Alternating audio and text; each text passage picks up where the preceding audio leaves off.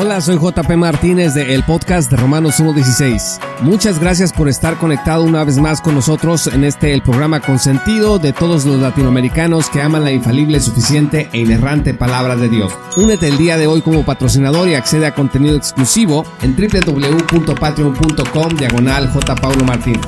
Disfruta del siguiente episodio que hemos preparado especialmente para ti.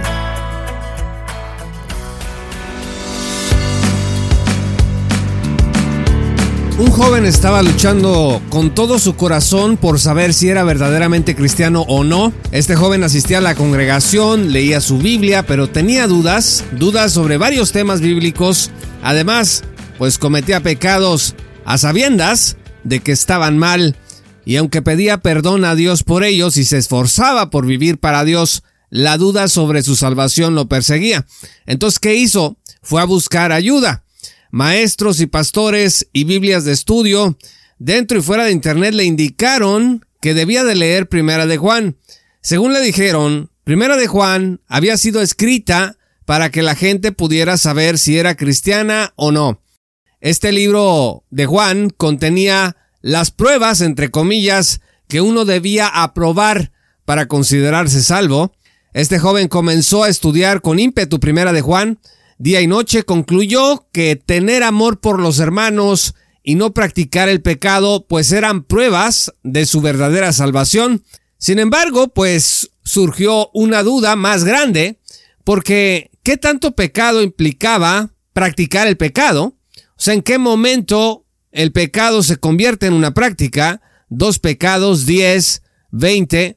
Pero también reconoció este joven que no todos los cristianos con los que convivía le agradaban.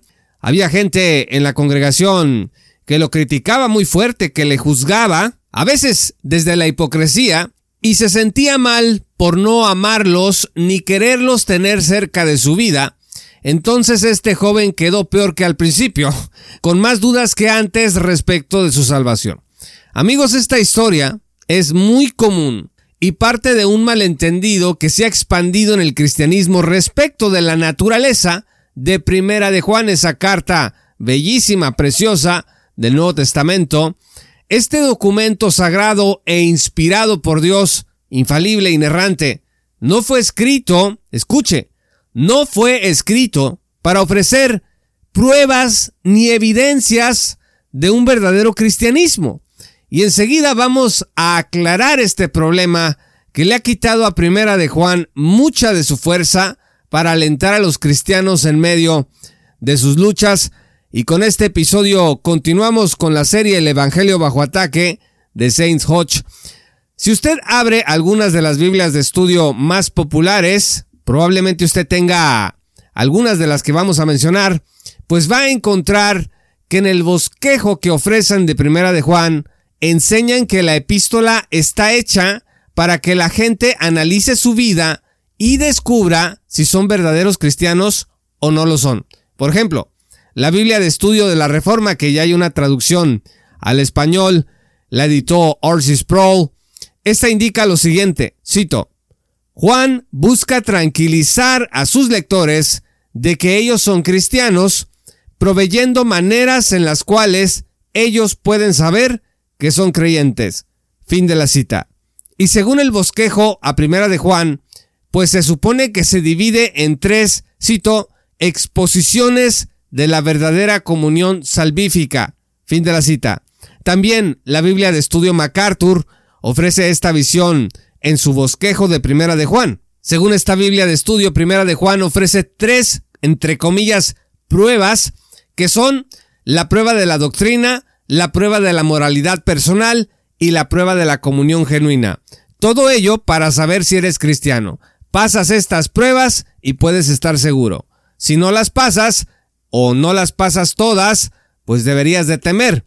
Saints Hodges explica que esta confusión ha causado un gran daño a muchos creyentes. Vamos a analizar tres puntos fundamentales para comprender Primera de Juan Hodges fue un especialista en Primera de Juan, tiene comentarios publicados sobre este libro. Y estos tres puntos son, número uno, Primera de Juan fue escrita para cristianos genuinos. Número dos, Primera de Juan nos llama a la confesión de pecados para la comunión con Dios. Y número 3, Primera de Juan nos llama a permanecer en obediencia en el discipulado. Le invito a abrir las Sagradas Escrituras en Primera de Juan. En primer lugar, Primera de Juan fue escrita para cristianos genuinos.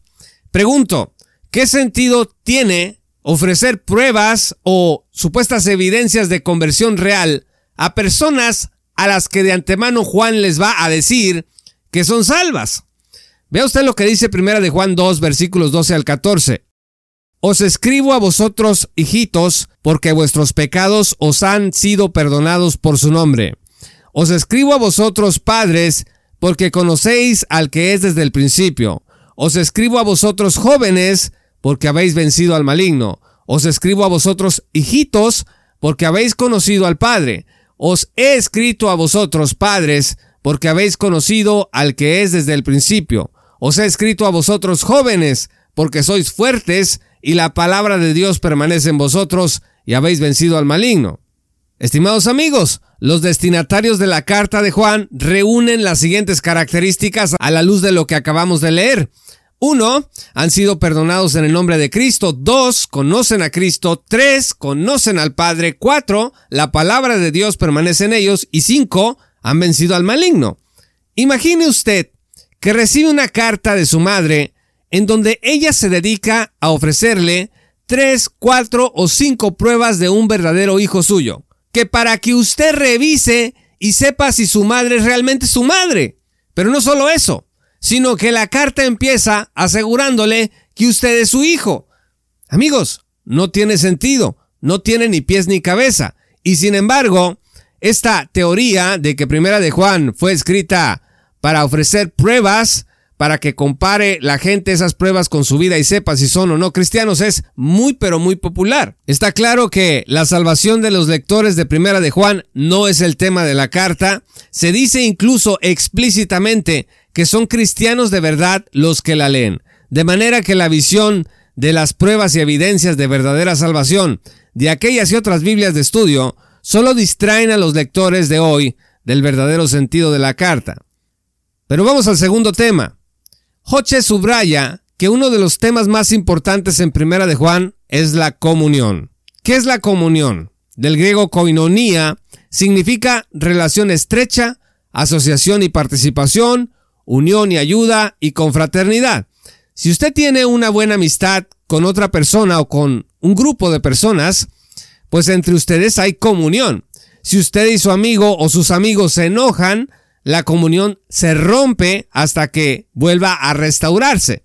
Primera de Juan es una carta que te va a ayudar a mantener fresca y vibrante tu comunión con Dios. Sin embargo, las Biblias de estudio, los pastores, los maestros y predicadores que leen Primera de Juan como pruebas y evidencias de verdadera salvación, consideran que cuando nosotros leemos la palabra comunión en Primera de Juan, debemos entenderla como sinónimo de salvación. Por eso le llaman algunos comunión salvífica, como la Biblia de la Reforma, o como indica el comentario en la Biblia MacArthur, comunión es, cito, tener parte con Juan en la posesión de la vida eterna. Fin de la cita. Más aún, esta Biblia dice en su comentario a primera de Juan 1.3 que, cito, está claro que tales cristianos genuinos nunca están fuera de la comunión ya que el versículo equipara la comunión con la salvación. Fin de la cita. Esto, sin embargo, amigos, no es la mejor lectura del texto, porque inmediatamente los versículos 6 al 10 de Primera de Juan 1 van a exponer la cruda realidad del pecado y la solución para restaurar la comunión con Dios. Fíjese lo que dice la escritura en esta porción. Si decimos que tenemos comunión con Él y andamos en tinieblas, mentimos si no practicamos la verdad. Pero si andamos en luz, como Él está en luz, tenemos comunión unos con otros, y la sangre de Jesucristo su Hijo nos limpia de todo pecado. Si decimos que no tenemos pecado, nos engañamos a nosotros mismos, y la verdad no está en nosotros. Si confesamos nuestros pecados, Él es fiel y justo para perdonar nuestros pecados y limpiarnos de toda maldad. Si decimos que no hemos pecado, le hacemos a Él mentiroso, y su palabra no está en nosotros. Esta porción empieza en el versículo 6 diciendo, que si decimos que tenemos comunión con Él y andamos en tinieblas, mentimos si no practicamos la verdad. ¿Qué significa andar en tinieblas? Andar en tinieblas no significa aquí falta de salvación genuina, como dice por ejemplo la Biblia de Estudio MacArthur. No puede ser de este modo porque ya hemos visto que los destinatarios son personas salvas. Voy a repetirlo rápidamente. Son personas que han sido perdonados en el nombre de Cristo, conocen a Cristo, conocen al Padre, la palabra de Dios permanece en ellos y han vencido al maligno. Hodges indica que andar en tinieblas significa que te escondes de Dios y niegas conocer lo que sabes de Él. De modo que cada vez que pecamos, pues no andamos en la luz. Para tener comunión con Dios, amigos, necesitamos andar en la luz donde Él está. Eso dice primera de Juan 1, versículo 7. Y si nuestro pecado estorba dicha comunión, ¿cuál es la solución? Pues la solución no es permanecer en esas tinieblas, huir y escondernos, sino confesar nuestro pecado, ser limpiados y obedecer al Señor. Eso dice primera de Juan 1 versículo 9. Si confesamos nuestros pecados, Él es fiel y justo para perdonar nuestros pecados y limpiarnos de toda maldad. Cuando hacemos eso, la comunión con Dios se restaura. La experiencia que tenía el apóstol Pablo de lucha contra su pecado en Romanos 7 versículos 22 al 24 nos ayuda a entender un poco más lo que implica andar en tinieblas y romper la comunión con Dios. Dice Romanos 7 22 al 24, porque según el hombre interior me deleito en la ley de Dios, pero veo otra ley en mis miembros que se revela contra la ley de mi mente y que me lleva cautivo a la ley del pecado que está en mis miembros miserable de mí, ¿quién me librará de este cuerpo de muerte? Para Pablo, estimados amigos, la solución a esto es la misma que para el apóstol Juan, confesar y obedecer. Fíjese lo que dice en Romanos 6, versículos 12 al 13. No reine pues el pecado en vuestro cuerpo mortal, de modo que lo obedezcáis en sus concupiscencias, ni tampoco presentéis vuestros miembros al pecado como instrumentos de iniquidad, sino presentaos vosotros mismos a Dios como vivos de entre los muertos, y vuestros miembros a Dios como instrumentos de justicia. Así que la comunión con Dios en Primera de Juan no se refiere a nuestra salvación. Se refiere a esta confraternidad o unión que mantenemos con la doctrina de los apóstoles, con el Hijo y con el Padre. Y que si se rompe por el pecado, es restaurada a través de la confesión y de la sangre de Cristo que nos limpia de toda maldad. Y finalmente, en tercer lugar, el uso en primera de Juan de la palabra permanecer porque además de comunión la palabra permanecer se usa mucho aquí, se refiere a la vida del discipulado, que implica sujetar toda nuestra vida a la obediencia a Cristo. Fíjese lo que dice Primera de Juan 2 versículos 1 al 6. Hijitos míos, estas cosas os escribo para que no pequéis. Y si alguno hubiere pecado, abogado tenemos para con el Padre a Jesucristo el justo. Y Él es la propiciación por nuestros pecados, y no solamente por los nuestros, sino también por los de todo el mundo. Y en esto sabemos que nosotros le conocemos si guardamos sus mandamientos. El que dice yo le conozco y no guarda sus mandamientos, el tal es mentiroso y la verdad no está en él. Pero el que guarda su palabra, en este verdaderamente el amor de Dios se ha perfeccionado. Déjeme detenerme. Dice, se ha perfeccionado. No es que el amor de Dios salvífico no esté sobre tu vida, sino que para que sea perfeccionado, pues es necesario obedecer los mandamientos, guardar los mandamientos de Dios. Y continúa la escritura diciendo, por esto sabemos que estamos en Él. El que dice que permanece en Él, debe andar como Él anduvo. Así que permanecer en Cristo es seguir sus pisadas. Eso dice el apóstol Pedro en una de sus epístolas.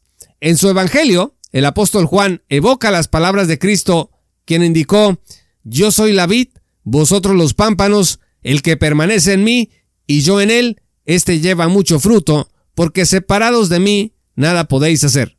Aquí aparece la palabra permanecer. Amigos, cuando un cristiano peca, no permanece en Cristo. Elige andar en tinieblas, como si Dios no le hubiera salvado, como un hombre natural, en los términos de 1 Corintios 2.14. Además, un discípulo de Cristo no puede dar fruto si no obedece, si no permanece en Cristo. Por eso, el fruto en la vida cristiana no es automático, sino que está condicionado a nuestra obediencia al Señor.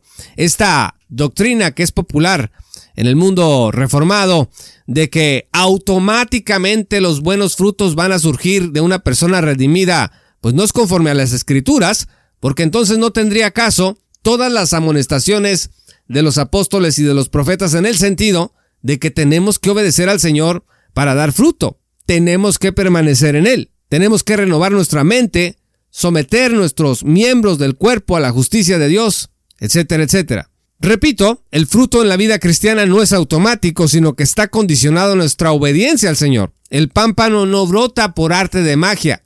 Si no nos sometemos al Señor, careceremos del poder necesario para abundar en el fruto que Él espera que demos. Usted puede verlo en las propias congregaciones. Hay hermanos y hermanas que dan mucho fruto, pero que están activos en la oración, en el ministerio, en la palabra de Dios. Y hay otros hermanos, o habemos otros hermanos, hombres y mujeres, que parece que vamos como que muy lento, no rendimos todo el fruto que pudiéramos dar, y muchas veces esto se debe a que no estamos siendo lo obedientes que deberíamos de ser al Señor. Por eso Jesús dijo que separados de Él nada podemos hacer. Si no permanecemos en Cristo, nuestras obras serán quemadas en su santo tribunal. Eso es en relación a lo que dice Juan 15, versículo 6. Sobre el tribunal de Cristo hablaremos más adelante, pero puede usted ir leyendo 1 Corintios 3, versículos 11 al 15. Así que, estimados amigos, es en este sentido que Primera de Juan 2.6 indica que el que dice que permanece en él debe andar como él anduvo. Pero aquellos que piensan que Primera de Juan es un documento para probar quiénes son verdaderos cristianos y quiénes no, dicen que Juan está usando la palabra permanecer como sinónimo de salvación. Así lo puede usted encontrar, por ejemplo, en el comentario a Primera de Juan 2.6 en la Biblia MacArthur.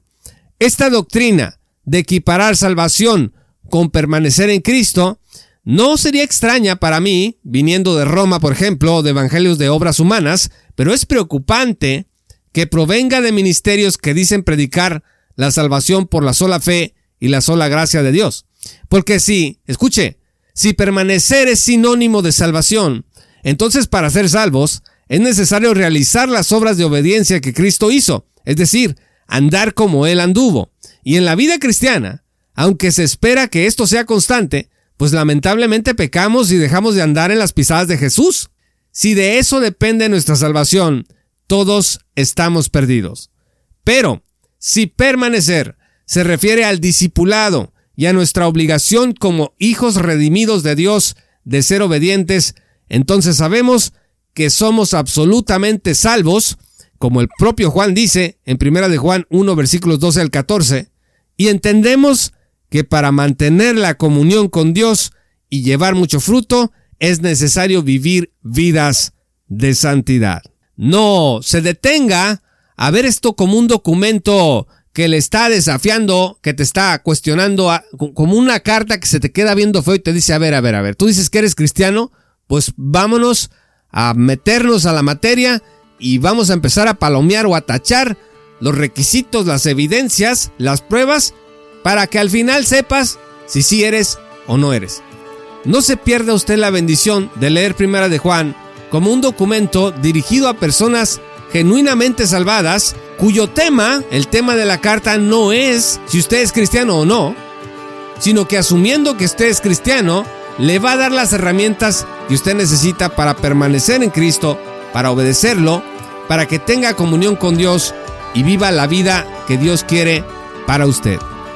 Muchas gracias estimados amigos y patrocinadores por escuchar este programa.